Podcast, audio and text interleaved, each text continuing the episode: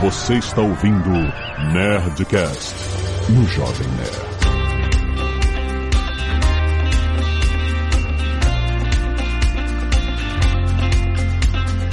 Fala, fala, fala, nerds! Aqui é Alexandre Antônio do Jovem Nerd. Eu queria saber qual seria o código do Jovem Nerd no Ibovespa, Zagal. N3RD.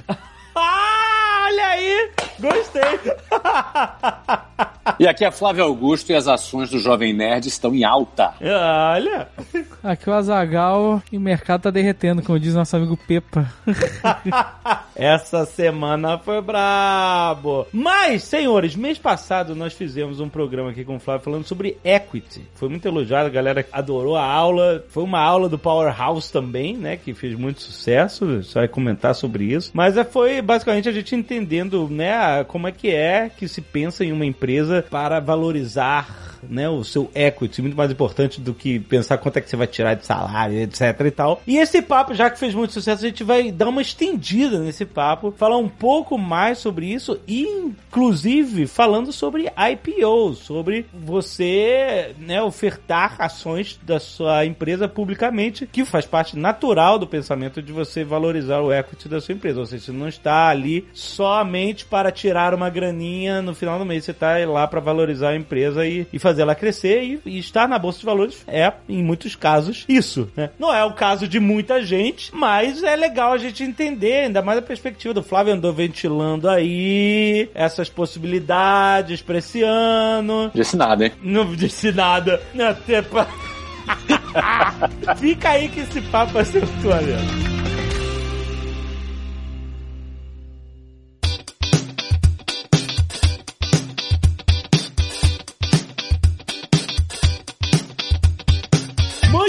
Ah, as ações do Wiser é Wise, só que com 3 em vez de E. W-E-S-3, entendeu? Ah, É um bom nome, Você é. gosta desse negócio do 3, né? Porque é, tem, né? Tem 3, tem 4, né? Por exemplo, Petrobras tem PTR3, não é isso? Aham, E Petro. PTR4. É. Eringer H GR3, se não me engano. Olha aí. Excelente. Temos um trader aqui profissional, né?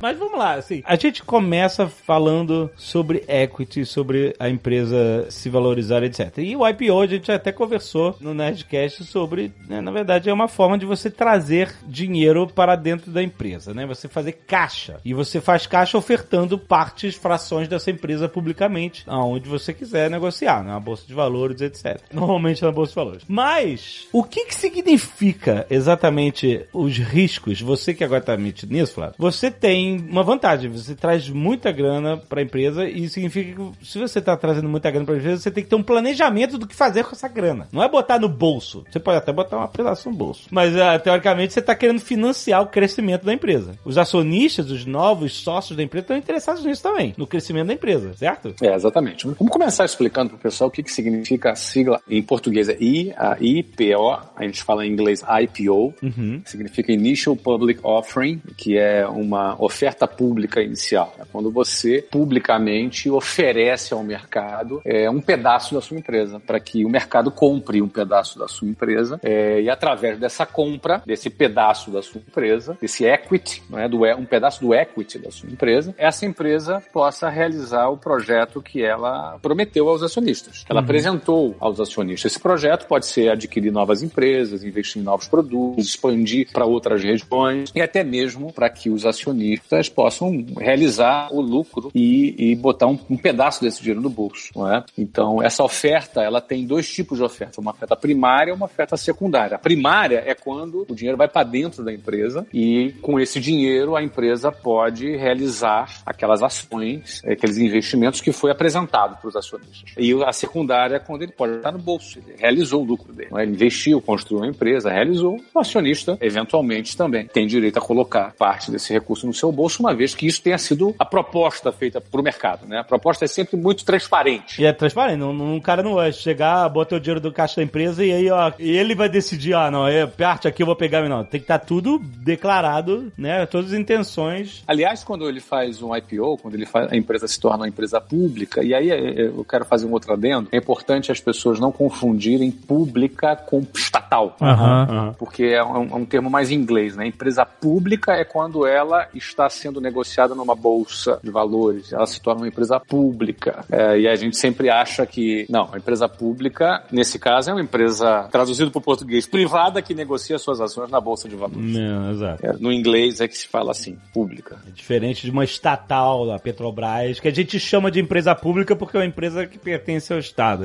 Pertence ao Estado, mas no inglês, por isso que se chama Initial Public Offering, ou seja, uma oferta pública inicial. É público no sentido de que é agora o mercado, que são as pessoas, os bancos, os fundos, agora detêm, são proprietários de um pedaço daquela empresa. E ela passa a ter uma, uma regulamentação completamente diferente de uma empresa limitada, né? Exatamente, ela é regulada pela CVM, que é um órgão que regula, se não me engano, é Comissão de Valores Imobiliários, ela faz a- essa regulação de todo esse processo, ou seja, a empresa ela fica debaixo de uma observação pública muito grande. Primeiro, ela tem que ser muito bem auditada, segundo regras muito rígidas de governança corporativa que o novo mercado ela exige, para que a empresa se enquadre no padrão de confiabilidade e governança para que investidores eh, façam esse investimento sem que tenha um risco grande de fraude. É claro que sempre alguém pode fazer alguma fraude e aí, obviamente, ele está sujeito à lei, pode ser preso, é, é um crime, né? Você é um que se chama que são crimes financeiros. Então, realmente, a, a empresa que se coloca para fazer um IPO, ela, ela tem que cumprir aí uma série de exigências para isso. São mecanismos que são criados para evitar justamente o que eu chamo, perdão a palavra, a putaria. Exatamente. E uma palavra bonita para traduzir tudo isso que você disse se chama compliance. Compliance. exatamente. Exatamente. São Acho palavras que bonitas para falar coisas como essa que você acabou de dizer agora. É, justamente porque né, você quer evitar a fraude o máximo possível, não, mas você erode toda a confiança do mercado se você permitir que Exatamente. empresas públicas estejam se negociando sem nenhum tipo de regulamentação e que qualquer tipo de fraude possa ser um celeiro de fraudes, né? Você não vai passar confiança pro mercado, você pode erodir o mercado como um todo, né? Então por isso que tem, existem todas essas regras de regulamentação. É, acho que é muito importante dizer que a Bolsa de Valores é uma oportunidade para um grupo seleto de empresas. O que é seleto? Porque para ser atrativo, para o investidor realmente botar grana no negócio e apostar ali, investir no negócio, tem que ter um tamanho. Então, assim, ah, qual é o tamanho mínimo de uma empresa para ela abrir? Não, não tem, assim, um tamanho mínimo, depende muito do mercado. Mas, em geral, é recomendado, né, pelo menos o que eu vi, você vai encontrar empresas menores, mas empresas que tenham pelo menos um, um resultado, um, um EBITDA, que é um, digamos, é um lucro operacional de pelo menos 200 milhões de reais por ano. E obviamente um potencial de crescimento muito maior. É, o potencial de crescimento é o que será apresentado Uhum. para o mercado, de maneira que o mercado observe, nossa, se eu boto 100 aqui nessa empresa, daqui a 4, 5 anos vai ser 200. Ou seja, no, no final das contas, o mercado quer ganhar dinheiro com a sua empresa e a sua empresa apresenta para ela uma perspectiva de, de crescimento. E dependendo de como esteja o mercado, por exemplo, neste momento agora, o mercado está muito aquecido. Nesse momento, agora, nesta sexta-feira. Não, mas tá, tá oscilando, mas o mercado continua aquecido. Não, eu sei, eu sei. Não, mas mesmo com essa queda enorme que teve, bem pontual, é, o mercado continua muito aquecido. Aham. Por quê? É muito simples, né? Hoje, a- como a taxa Selic, a gente hoje tem a menor taxa Selic da história do Brasil, nós estamos com uma taxa de juros de 4%, a profissão de rentista no Brasil acabou, foi extinta. Aquele cara que botava lá, pegava a grana dele, metia lá numa, numa renda fixa e ganhava 12% ao ano, acabou isso daí. Ou seja, morreu. Isso, isso não existe mais. Então o cara chegava lá, pegava a grana dele, gringo, brasileiro, pô, o cara não corria nenhum risco e ganhava 12% ao ano. É muito dinheiro, 12% ao ano, entendeu? Então isso, isso não existe mais. Hoje, com uma taxa Selic de 4%, tá arriscado com o imposto que tu vai pagar, mais a inflação, você pagar, pagou para trabalhar, entendeu? Aham. Então, às vezes não cobre nem inflação. Então, ou seja, o nível de poupança, eu me refiro poupança aqui não a caderneta de poupança, mas o nível de economia que a população começava a fazer, as pessoas começam a falar, peraí, cara, eu não tô ganhando nada. Então, o gerente, gerente do banco logo oferece, eu tenho aqui um fundo de ações, eu tenho um fundo multimercado, né, que são aqueles fundos variáveis. Sim. Com isso, isso, a procura pelas ações é gigante. Por que, que a bolsa está batendo recorde hoje? Porque você tem um fluxo muito grande de pessoas físicas migrando seus investimentos de renda fixa, tesouro Selic, tesouro direto, etc e tal, para fundos multimercados, que é o próprio banco, do próprio banco, o próprio gerente de banco oferece. Então, e aí com isso a, o crescimento está brutal. E nesse cenário, você enxergou algo para o Grupo Weiser? É isso? Esse ano, eu não sei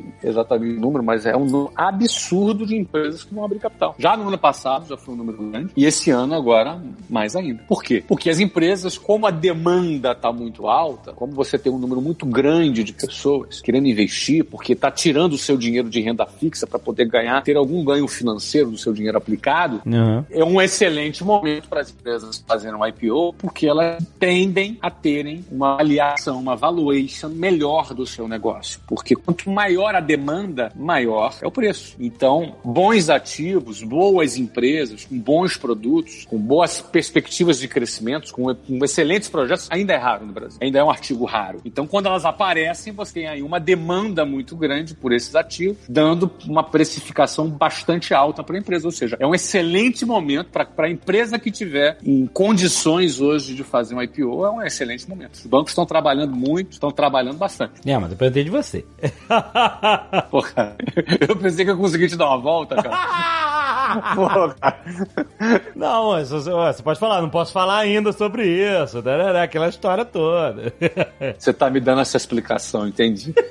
Jovem Nerd é o seguinte, cara, ó, não tem nada definido. Pode ser que tenha. Tem várias coisas aí para acontecer para frente, não tem nada definido. Ah, tá. Ainda não tem nada definido pra gente, mas muita gente tá falando, pô, Flávio, quando é que a Wiser vai abrir capital? A gente tem um arsenal de gente dizendo que já tá com dinheiro na puta da agulha para investir. Uhum. Na hora certa, com certeza a Wiser vai abrir capital na hora certa, na hora que ela tiver aí já nesse patamar, nesse tamanho, né? Estamos trabalhando para isso.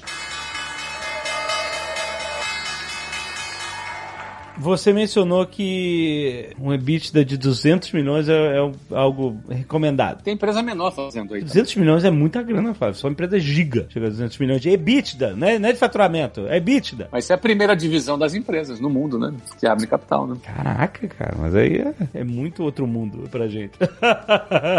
é outro planeta, é outro planeta. Mas essas empresas ficam mais atrativas. Né? É, não, com certeza, fica mais atrativo. Mas quando você faz o IPO da empresa, você tira um pedaço dela de determinado? Como funciona isso? É, depende da oferta que você quer fazer. Você pode fazer uma oferta de 30% da empresa, que na realidade geralmente é o tamanho da oferta é em, é em, valores, né? Eu quero levantar 2 bilhões de reais. Ah, entendi. Aí você vai ver quanto isso vai representar de percentual da sua empresa, baseado numa valuation que você vai apresentar para os bancos. Toda uma venda, né? Uhum. Vende o teu projeto, você vende para você chegar numa valuation, depois os bancos é, é, vão lá e vão falar com os fundos, né? Que fazem esse papel de broker aí, de, de começa a apresentar, aí, aí acontece os roadshows, é quando o CEO, o CFO, o RI, que é, é, ações com investidores, mas os bancos saem para fazer a apresentação do projeto. Se chama roadshow. É quando você faz isso, essa apresentação, tanto para investidores nacionais como investidores internacionais também. Aí você apresenta. Depois que você faz aquele teu pitch, o negócio, você assim, ah, a gente quer tanto para uma avaliação de tanto. E aí cada fundo tem os seus analistas, esses analistas são especializados em empresas, vão analisar para ver aquilo ali vale mesmo, se não vale. Se eles comprarem, aí eles vão começar a querer fazer a, fazer a ordem, fazer a reserva para poder comprar, a partir do momento que abriu, né? Uhum. A partir de um determinado momento. E aí aquela história, você pode ter uma demanda maior do que a oferta. Eu quero fazer uma oferta de tanto, tem uma demanda duas vezes maior, quatro vezes maior, dez vezes maior. Se isso acontece, o que acontece? O preço sobe. Toda oferta tem um range, né? Um range assim, é de tanto a tanto. Uhum. E aí, às vezes, a oferta pode sair do teto, porque a demanda foi muito alta. E quando abre o pregão,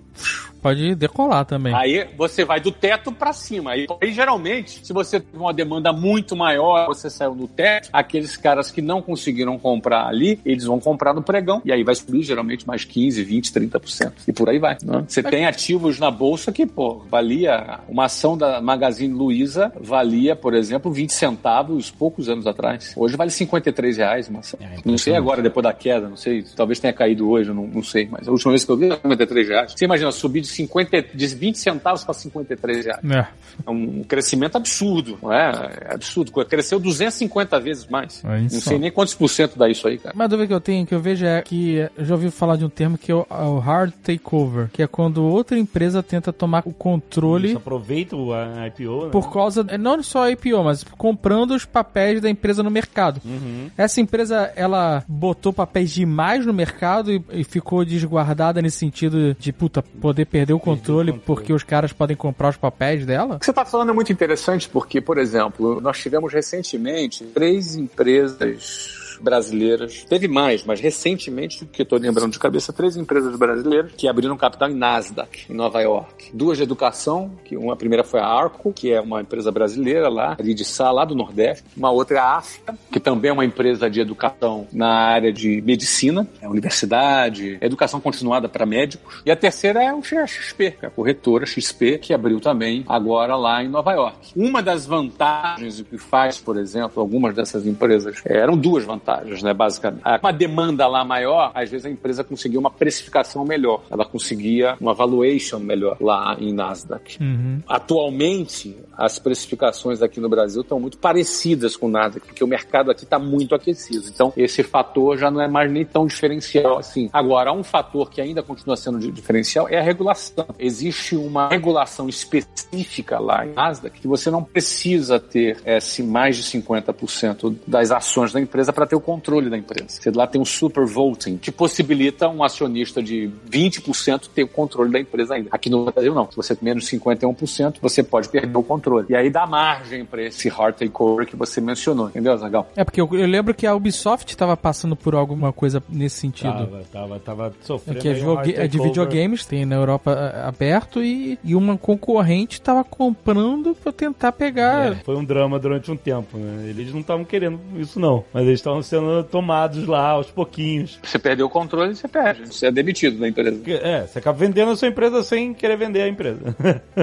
Você está vendendo sem vender, ainda se torna um minoritário de um majoritário que você não sabe nem quem é. Exatamente. Não é o recomendável, né? Por isso que eu falei aqui num, num cenário de 30%, por exemplo. Mas você falou uma coisa interessante, que é uma dúvida que eu ainda tenho, que é justamente essa parada da empresa brasileira abrir capital nos Estados Unidos, na, na, na, na Nasdaq, no Dow Jones, ou o que seja, entendeu? Na Bolsa de Nova York. Como assim? Vai ter gente interessada, vai ter gente conhecendo a empresa, ou então os próprios investidores e bancos e fundos brasileiros, eles estão lá mesmo, então esses caras que movimentam mesmo, que interessam... O tipo, mundo é cada vez mais global, né? Então as pessoas cobrem, acompanham. E o próprio mercado brasileiro, que é, que é um mercado de emergentes, ele é coberto por vários analistas. E interessa. O que interessa para o investidor é fazer um bom negócio. Não importa onde é esse negócio. Aham. E aí, determinados fundos, você tem um, ele tem um pocket ali, ele tem uma grana que é específico para emergente, tem uma grana que é específico para tecnologia, tem uma grana e por aí vai. Aham. Tem determinados fundos que são só especialistas em emergente. Então, assim, não importa se é em Nova York, se é em Singapura, seja lá onde for, entendeu? Se for um bom negócio, se for um negócio que fizer sentido e tiver uma boa governança, tiver auditado ali por uma Big Force, as, as top quatro empresas de auditorias reconhecidas no mundo, né? Uhum. a Pricewaterhouse, a Ernest Young, KPMG e a Deloitte. Então, se estiverem auditadas, essas empresas assinando embaixo e, e tiver cumprido ali, no caso a CVM no Brasil, é SEC, é SEC, portuguesando, digamos assim, a sigla em inglês, que é o órgão que faz a regulação na, na Bolsa de Valores nos Estados Unidos. Então, se estiver dentro dos critérios de regulação, se dentro dos requisitos para abrir capital, os investidores vão olhar e se transmitir confiança, se for um bom projeto, eles vão investir, como foi o caso dessas empresas. Antes dessa queda agora que teve hoje, praticamente quase 100 bilhões de reais. Mas basicamente é isso, então. Você vê, essas empresas estão tendo grande crescimento, grande sucesso. Essas três que eu falei tendo grande sucesso lá em Nasdaq. Agora é importante lembrar o quê? Que, de novo, tudo isso está dentro da perspectiva do equity. É, Tem um empreendedor, ele construiu a empresa dele, a empresa dele está valendo cada vez mais. De repente a empresa dele abre capital na bolsa e daqui a pouco está valendo 10 bi. E aí ele abriu mão de 30%, mas ele tem, se ele tem 70% ainda, ele tem 7 bi em valor das suas ações. Você vê, é um outro jogo. Amanhã ou depois, essa empresa pode estar valendo 20 bi e ele é dono de 70%, vale 14 bi. Você percebe que o que, que determina a ação subir? O cara deu a meta para o mercado, apresentou o projeto e ele simplesmente está cumprindo. Ele está cumprindo, está cumprindo as metas, está crescendo, está entregando o resultado que prometeu, as ações vão continuar subindo, os investidores vão continuar comprando, quanto mais compra, mais o valor sobe. Aí você pode ter, eventualmente, uma queda nas ações por causa do coronavírus, é uma contingência externa, é uma correção da bolsa, não tem nada a ver, a empresa caiu porque ela está performando mal. Não, ela continua performando bem, caiu porque caiu todo mundo. E essa oscilação faz parte. Uhum. E o analista profissional que está cobrindo, é aquele cara aventureiro que vai comprar uma ação e começa a cair, ele entra em desespero, vai vender a ação, entendeu? O analista profissional, investidor profissional, é investidor de longo prazo, ele é sócio da empresa, ele não, ele não é um especulador na empresa, é um sócio. Uma vez que você abre a oferta e essa grana toda vai para caixa da empresa. E aí vai ser usado conforme foi planejado, etc. Mas uma vez que isso acontece, as ações que já foram compradas no IPO e vão ser vendidas e revendidas no dia a dia do mercado do pregão, essa grana não tá mais na mão da empresa. Essa, grana, essa valorização tá pertencendo às pessoas, ao mercado que compra e vende. Exatamente. Mas a performance das ações na bolsa, elas acabam impactando a empresa. Não, não. Impacta o valor da empresa, não a operação da empresa. Não, é, a operação não, com certeza não. Na realidade, é, a bolsa, você tem várias transações do equity. Ali é, é papo de equity, bolsa, entendeu? Uhum. Operação não tem nada a ver com equity. Operação, o dinheiro da operação, o dinheiro do faturamento, das despesas, do fluxo de caixa mensal, isso está dentro da empresa. Não tem nada a ver com a bolsa. A bolsa ali você está transacionando, comprando e vendendo de forma voluntária o equity dessa. Só que assim, você já ofertou uma quantidade de equity. Acabou. A empresa já pegou o dinheiro, já botou em caixa. E aí depois é aquele mercado de compra e venda é entre os compradores e os novos vendedores. Isso. Tá rolando ali aquele fluxo, aquele volume diário, é a liquidez da ação. Quanto se transaciona diariamente desse papel? Exato, mas isso acaba controlando o valor da empresa no mercado diariamente. É. Quanto mais demanda, mais valor. É, mas também é atrelado aos resultados da empresa, né? Fazem muita diferença, né? Mas é 100% atrelado aos resultados da empresa. Ó, se a empresa melhorar a performance dela, vai ter mais gente querendo comprar. E se tiver mais gente querendo comprar, o preço sobe. É, eu acho que a gente que é leigo fica muito ligado a quando o mercado, o valor das empresas é, cai ou sobe devido a fatores, principalmente cai, devido a fatores externos, né? Como, por exemplo, agora essa semana, a crise do coronavírus se intensificando fez com que os mercados todos retraíssem porque estão prevendo um, um, um, né, crescimento menor da China, problemas que estão acontecendo todos relacionados a, ao vírus e toda a crise que está acontecendo. E aí todo mundo, obviamente, tem um, um, medo, vai ter crise e tal, as pessoas começam a tirar o dinheiro da ação, começam a vender, começam a ofertar muito, cria efeito manada, e aí cai mais. Mas isso não quer dizer que a empresa, a empresa pode até ser afetada por fatores econômicos por causa do vírus, por exemplo, mas não quer dizer que ela, de repente, não vale mais nada porque o valor da operação dela não vale. Entendeu? Você continua vendendo, você continua. É porque a empresa normalmente não cai sozinha num caso como cai, esse. Cai todo mundo junto. Então é importante a gente, por exemplo, lembra quando teve aquele negócio do cara que foi retirado daquela companhia aérea que o cara tomou uma porrada na cara e foi puxado, o cara que. Sim, a gente comentou aqui no programa. Né, lembra? E as ações da, da empresa foram um escândalo. Eu falei que ia voltar, eu não acompanhei depois. Voltou e subiu, já, já passou, já passou há muito tempo. Porque foi um escândalo, foi uma crise de relações públicas é, da empresa e tal, foi um absurdo. E aí as ações, obviamente, caíram. Aí você, nossa, caraca, tá valendo nada. Mas por que que cai? Porque o, quem tem dinheiro ali pensa, cara, será que esse troço vai escalar? Será que esse negócio vai. Será que É. vão cancelar essa empresa? Entendeu? Exato. e aí o cara assim, ó, na dúvida eu saio, porque é sempre assim. O mercado teve dúvida, ele não consegue prever, começa a falhar na previsibilidade do, do futuro. O Uhum. que, que ele faz? Ele vai lá e vende e para se proteger. Aí a ação cai. E aí a ação cai. Então, ah, vai ter coronavírus. Cara, qual é o impacto disso? Aí começa a especula pra cá, especula pra lá. Ah, as- então, as pessoas vendem, aí o negócio cai. Agora, quando cai, tá em promoção, né? Pô, tem excelentes empresas aí Pois é. Exatamente, exatamente. que estão performando super bem e que caiu 10% hoje. Às vezes esse é o momento do cara entrar, em vez de ficar com medo, né? Pois é, exatamente. Eu, se- eu senti que a sua risadinha foi um pouco nervosa aí, né? Não, meu amigo, tá tudo certo. O Pepa tá, tá, É, tá, tá ajudando tranquilo? Tua, tua- tua posi- tua posição tá sob controle? Tá sob controle, tô bem, tô bem. tô tá uma risadinha nervosa essa semana, tudo bem, mas vai voltar. é Por isso que... Pronto, tem que ser. Enfim, tem gente que faz aquele day trade, o cara compra e vende no mesmo dia. Estou fazendo nenhuma crítica, mas é, tem aquele cara que é sócio da empresa. Exato, longo, longo prazo, né? É, Às vezes a pessoa me pergunta, pô, mas se tu tem uma ação na bolsa bolsa e caiu muito, você, mas caiu por quê? Porque eu penso o seguinte, a empresa tem que ser séria. Se a empresa for uma empresa séria, com gestores sérios, É, é outra história. que são transparentes, que não vai engambelar, sabe? Não vai contar historinha para investidor, vai mostrar o que é, e vai trabalhar para entregar o resultado, o mercado vai confiar nessa empresa. E aí é óbvio, se vai ter um movimento desse mercado, e o mercado vai retirar, eventualmente vai cair, mas você vai, vai ver, se a empresa for confiável, ela vai cair menos. Uhum. Mas ela cai, faz parte. Esse movimento de mercado, ele faz parte. Será que o ouro subiu essa semana? A tendência é o ouro subir. Essa é a tendência, porque o ouro é o quê? É aquele ativo mais seguro, né? Lastreado, né? Você tá 100% lastreado ali com ouro. Sempre em situações de crise, o ouro sempre tende a valorizar, sempre tende a subir. O ouro existe fisicamente no mundo. Não é mais a verdade pro dinheiro, né? dinheiro por si Isso. só já é uma ideia, né, do que qualquer outra coisa. O ouro tá lá. Essa semana o ouro subiu, eu tô vendo aqui no site, o ouro subiu 2,43% essa semana. Olha aí, peguem seus brincos. Você tem o exchange aqui de 2,43%. É isso aí. Aí. Então, ouro, você pode ter uma tonelada de ouro, ele vai ficar guardado em algum lugar, você vai confiar nesse lugar, né? Vai ficar sob custódia de um banco, algum lugar. Sim. É isso mesmo, é barra de ouro. Tem gente que compra e investe ouro, entendeu? Silvio Santos fala que vale mais do que dinheiro.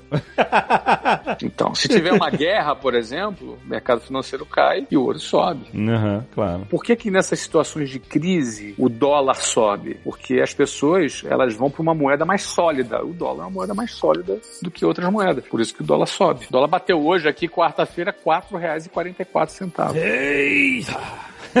Quem tá comprando mais dólar vai fazer o preço subir. Por quê? Porque o cara vai para um lugar mais seguro, vai comprar mais dólar, o preço sobe. É, exato. É, é- isso é bem natural de entender, bem simples, né? O cara tem países que têm economia mais estável, governos mais instáveis, e quando a situação mundial, global, começa a ficar meio esquisita, puta, vou tirar meu dinheiro desses no estável. lugares que podem ser É. prejudicados antes e vou botar em lugares que são mais sólidos e que podem sofrer menos, né? O preço do ouro hoje subiu 0,58%. Hoje, você vê, a bolsa, no mundo inteiro as bolsas caíram. No Brasil caiu 7%. O Brasil teve diferencial que a bolsa ficou parada aí por conta do carnaval, Teve né? o carnaval, Voltou na é, quarta-feira de é, exatamente. Carnaval parou dois dias e aí ficou todo mundo assistindo o Dow Jones derretendo, segunda e terça. aí, ah, quando abriu na quarta-feira foi quarta-feira de cinza, meu amigo. Olha que interessante aqui, ó. Eu tô com uma planilha aqui, ó. Hoje subiu 0,58%. No último mês subiu 4,51% no mês. Nos últimos seis meses subiu 7,45%. Nos últimos 12 meses o ouro subiu 24,46%. Nos últimos 5 anos, 35,25%. Nos últimos 20 anos, 460,68%. São números, né? É, é isso aí. Pra você ver como tudo longo prazo é outra história, né? É outro escopo. Em 20 anos, uma valorização de 400%, você simplesmente ignora qualquer sobe e desce diário de Exato. 1%, 2%, 10%. Exato. Tem momento que cai. Exato. né? Tem momento que cai.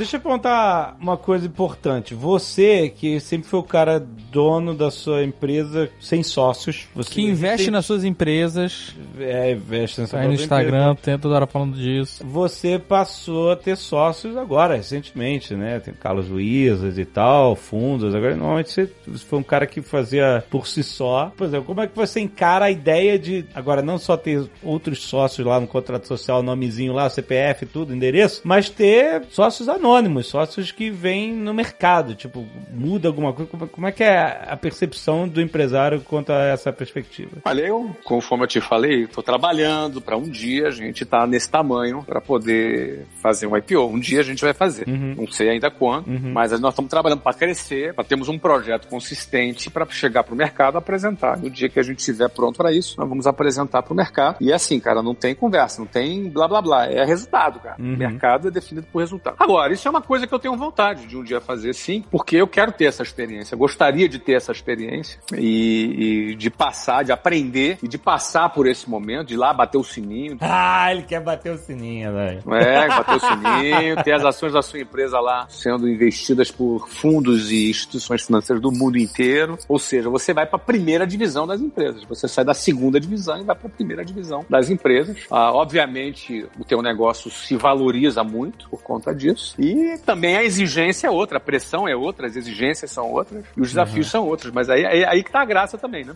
Então, mas você vê a graça nisso, você quer isso. Eu vejo graça nisso. Eu acho super legal. Quero um dia abrir capital, quero um dia ter tamanho para fazer isso. Uhum. Né? A, gente, a gente tá ainda a caminho desse momento e quero ter interesse sim de um dia estar tá figurando aí, né, como uma das empresas listadas na, na bolsa. Aí não sei se vai ser São Paulo, não sei se vai ser em Nasdaq, em Nova York, ainda não sei. Uhum. Aí a gente tem que ver. Aqui vai estar tá precificando melhor, qual é o melhor momento, enfim, não tem, não existe verdade absoluta no mercado. Cada situação depende de muitos fatores internos da macroeconomia brasileira, também externo, da economia internacional, da própria performance da companhia, enfim, depende de vários fatores. É, você tem que pensar nisso também, né? Tipo, o seu IPO você quer fazer num momento, o seu ou de qualquer outra pessoa que esteja interessada, tem que fazer num momento que seja propício economicamente, né? Você não vai querer fazer no meio da super crise. Mas o mais legal, Alexandre, é as pessoas entenderem que o IPO é uma alternativa de você ter um evento de liquidez. Uhum. A gente falou no episódio passado justamente sobre isso, a diferença entre você ter evento de liquidez e prolabore, etc, sabe?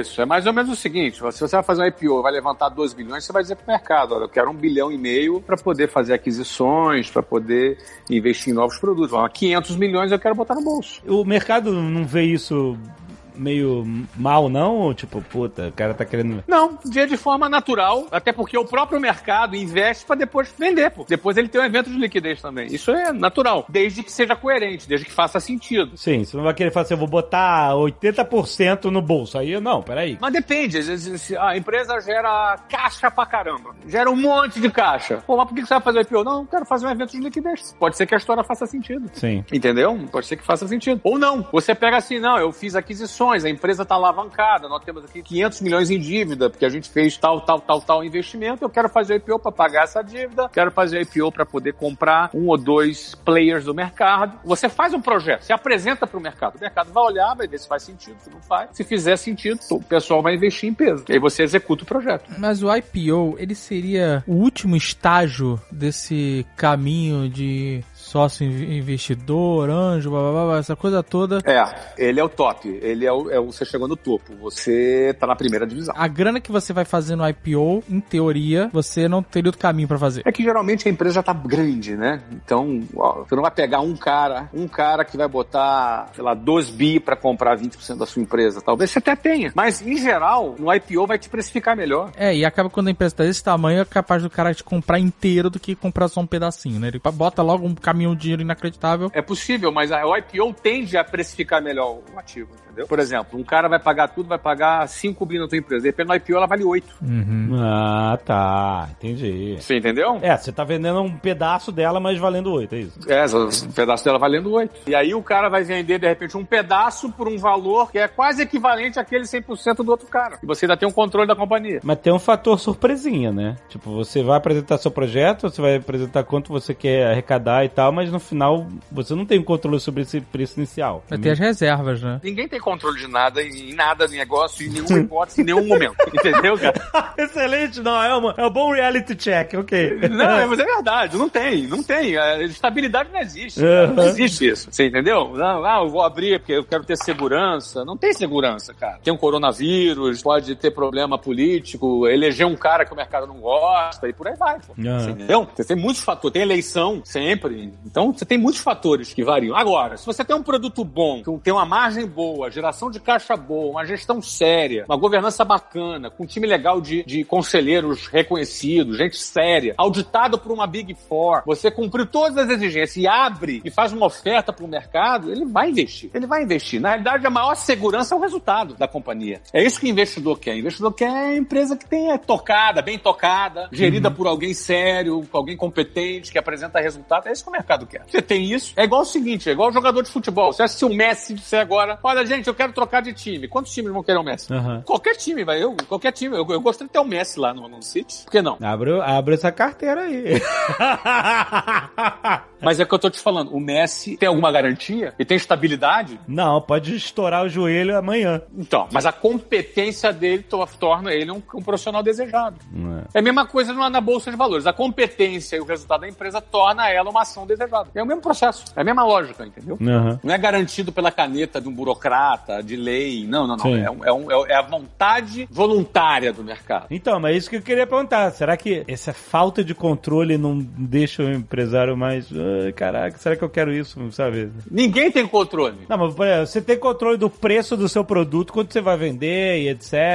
E você tem controle disso. Alguma coisa, alguma. Não é que o mercado. Você não sabe se. Não, mas você continua tendo controle do preço do seu produto. Você só tá vendendo equity, você não tá vendendo o dia o produto. Sim. O equity ele tá fora da operação. Essa é a beleza do negócio. Por isso que eu falei lá no, no episódio passado que o equity é uma, é uma riqueza invisível. Aham. Que ela tá no outro plano. É, tá. É, até brinquei falando no dia que me propuseram 200 milhões para comprar a empresa, eu descobri que eu tinha 200 milhões e não sabia. É. É igual o cara que acha uma, né, uma nota de 100 verdade. reais no bolso. O cara comemora, né, cara? É Aquele verdade. dia eu achei uma nota de 250 milhões no bolso. É. No mínimo você tinha isso, exatamente. Sim, eu, eu, eu neguei, não quis vender naquele momento. Mas Aham. aquilo ali é o valor do equity. Era uma pessoa, um concorrente me propondo. A bolsa é isso em larga escala para muito mais gente. Por isso que o preço tende a ser maior. É, é. O preço da ação, do equity. Nada a ver com o teu produto. Você continua tendo controle total do seu produto, do seu preço, é você que define. Agora, da ação, não. Até porque é o seguinte, cara, ó, você botou o dinheiro no bolso quando você fez o IPO. Você botou o dinheiro no bolso. ali. Você quer que teu negócio valha mais. Sim. Agora, se vai ter alguma oscilação no mercado, pra cima ou pra baixo, o que tu vendeu já tá no bolso. Acho que o principal é o seguinte: a empresa tem que ter uma governança séria, tem que ter um management, né, um time de gestores sérios, transparentes e que entrega resultado. Tendo isso, acabou. E pra isso, é claro que o ideal é que a empresa seja desde o início saudável dessa forma, honesta, transparente, etc. Mesmo sendo uma empresa privada, 100%, que ela esteja em dia com todas as obrigações, que ela esteja pagando todos os impostos, que ela esteja, enfim, de acordo com todas as leis, regulamentos, leis trabalhistas, etc. Manter a empresa saudável sempre, porque isso tudo é verificável. Justamente, no final, às vezes o cara fala assim, ah, não, nem sei, mas daqui a 10 anos a empresa vai fundar uma empresa hoje. É isso mesmo. Não tem espaço pra sonegação, pra fazer um PJ. Não tem É. espaço pra nada. Pra nada. Os caras têm que estar 100% em compliance com a legislação. É, exatamente. Se não tiver, o investidor vai dar um baita de conto ali no teu valor, então não vai nem investir em você. Tanto que teve um problema lá com o WeWork, não teve? Um problemão que era coisas pessoais lá o do, CEO, do CEO eu acho e que ele era dono de alguns imóveis. Eles alugavam os próprios WeWorks, era um negócio, tinha um negócio assim. E aí eles meio que descobriram, ó, tem uma mutreta aí que vocês estão fazendo pra valorizar a empresa de vocês que não é maneiro. E derrubou o IPO. Eles iam fazer e, derrubou a IPO, né? e não rolou. Exatamente. Você vê como tem que estar em compliance. Não tô por dentro desse caso, mas esse caso, pelo que eu entendi, só ilustra que não tem jeitinho. Não tem jeitinho. Na primeira divisão não tem jeitinho. É isso aí. Você teve lá o caso do Elon Musk fumando um baseado numa live. Putz, lá no Joe Rogan, a ação despencou, cara. Vencou. E depois outra disse que ia recomprar as ações, aí disparou. Ele é treteiro nesse negócio, né? Cara, eu vou te falar, ele, ele não foi preso porque ele certamente fez algum acordo, deve ter pago uma multa milion- bilionária, entendeu? Porque ele pode ser acusado de, de- de- exatamente de querer manipular o mercado para poder ter benefício. Quando ele falou que ia recomprar as ações, no outro dia disparou. Não pode ser assim. Olha a estratégia do maluco. O cara vai, fuma um baseado, aí cai, ele compra. Aí ele, dois, três dias depois, manda essa. Aí, acho que eu vou recomprar as ações, eu quero tomar pau da minha companhia. Aí o negócio dispara, ele vende.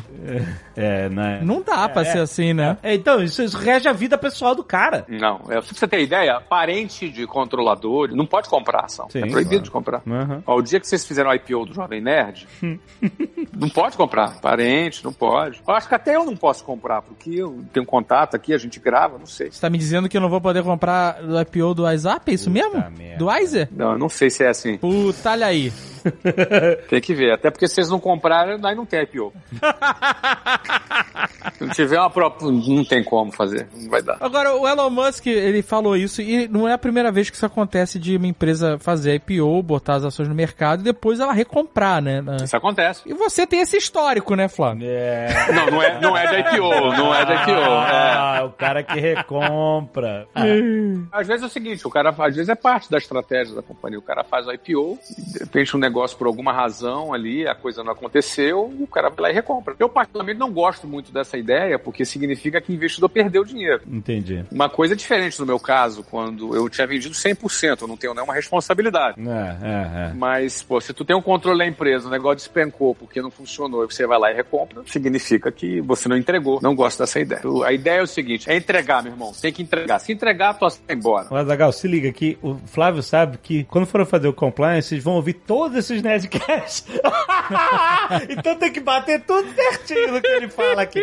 Ah, Cara, eu, eu- eu até não tô tão preocupado com isso, porque assim, eu tô, como eu tô aprendendo ainda sobre esse assunto, Aham. eu ainda tenho o direito de errar. Não. Até agora. Mas depois que abrir, não, meu amigo. Depois que É, abrir, meu amigo. você vai me fazer essas perguntas, eu falo, não posso, tenho nada a declarar. Ser só assim.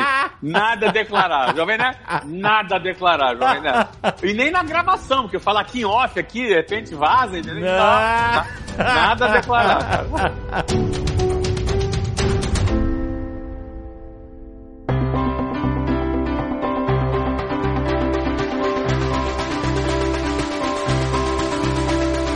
Jovem Nerd, tem produto novo hoje. Vamos lançar produto novo aqui no Jovem Nerd, no reality show da Wise Educação.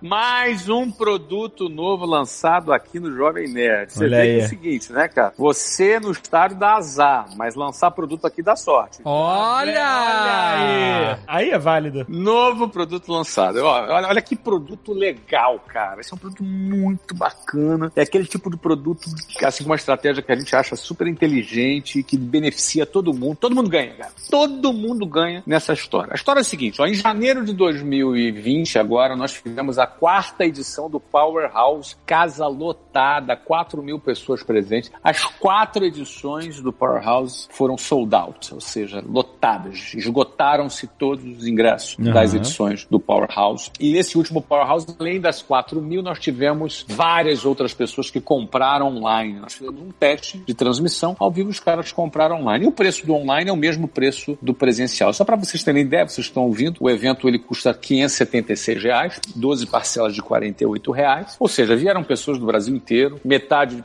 de São Paulo e metade de todos os estados brasileiros. Representantes de todos os estados brasile- brasileiros e até gente do exterior. Cara, o bacana disso é o seguinte: agora o Powerhouse está virando uma plataforma online. O que Olha isso aí. significa? Essa plataforma online ela vai conter todo o conteúdo, 100% do conteúdo das últimas quatro edições do Powerhouse. São seis horas por edição, vezes quatro, são 24 horas de aulas dadas por empreendedores. Eu, eu dei grande parte das aulas, Carlos Wieser também deu bastante aulas, teve o Alexandre Costa que deu aula, a Renata Vick que deu aula, o Ícaro de Carvalho que deu aula. Ou seja, gente bacana de ponta que deram ali, tem 24 horas de, de conteúdos. Além dessas 24 horas, a gente agregou conteúdos de bastidores, conteúdos extras e algumas aulas extras também. Então a gente fez conteúdo novo, inédito, agregando valor a todas essas aulas das quatro edições passadas. Agora, olha que estratégia bacana. Ah, É poético, olha só.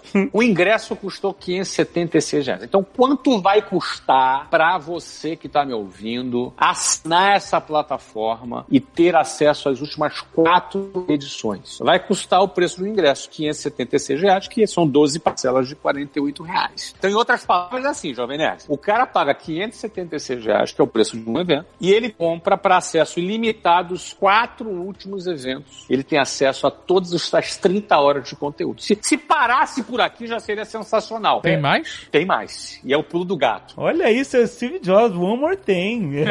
É, one more thing.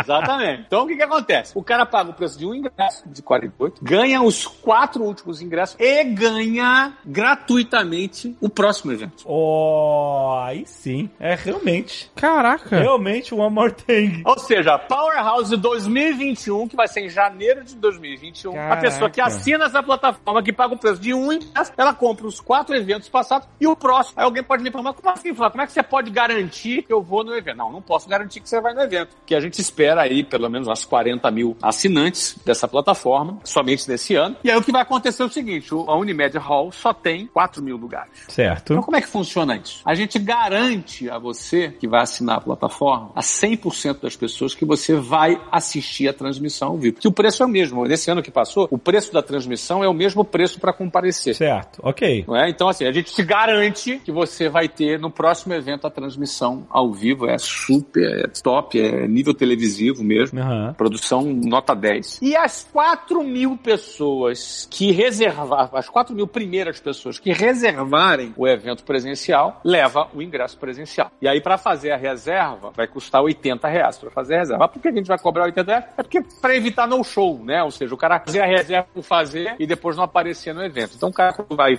pelo menos pagou a reserva, a gente garante que o cara vai. Entendi. Pô. Então, por exemplo, quando eu for lá no mês de novembro, nós vamos, numa determinada data, nós vamos abrir, na data tal, nós vamos abrir o evento, e aí é aquela história, né? O cara que tá mais interessado, ele, pô, sei lá, é 10 horas da noite, ele vai lá, vai fazer a inscrição dele, enfim, né? Aquela coisa toda. E os 4 mil primeiros vão garantir a presença de graça, sem pagar. Ele só vai pagar os 80 da reserva. Já pra transmissão vivo, ele não paga nada, nem reserva nem nada, ele tem de graça. Tem a transmissão ao vivo do Powerhouse 2021. Quer dizer, você já tá vendendo os ingressos agora, em fevereiro. Sabe o que acontece?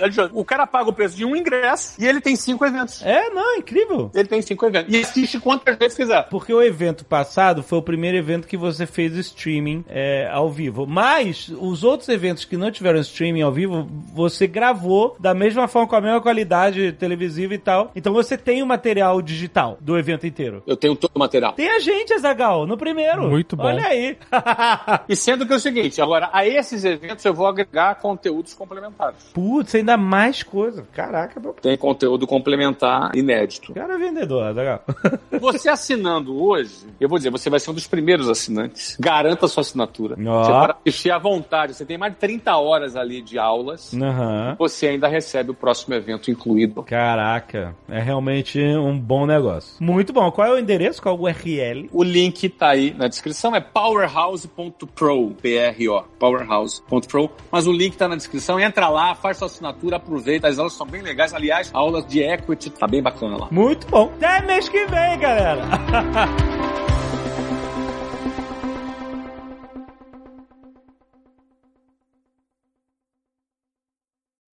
Este Nerdcast foi editado por Radiofobia, podcast e multimídia.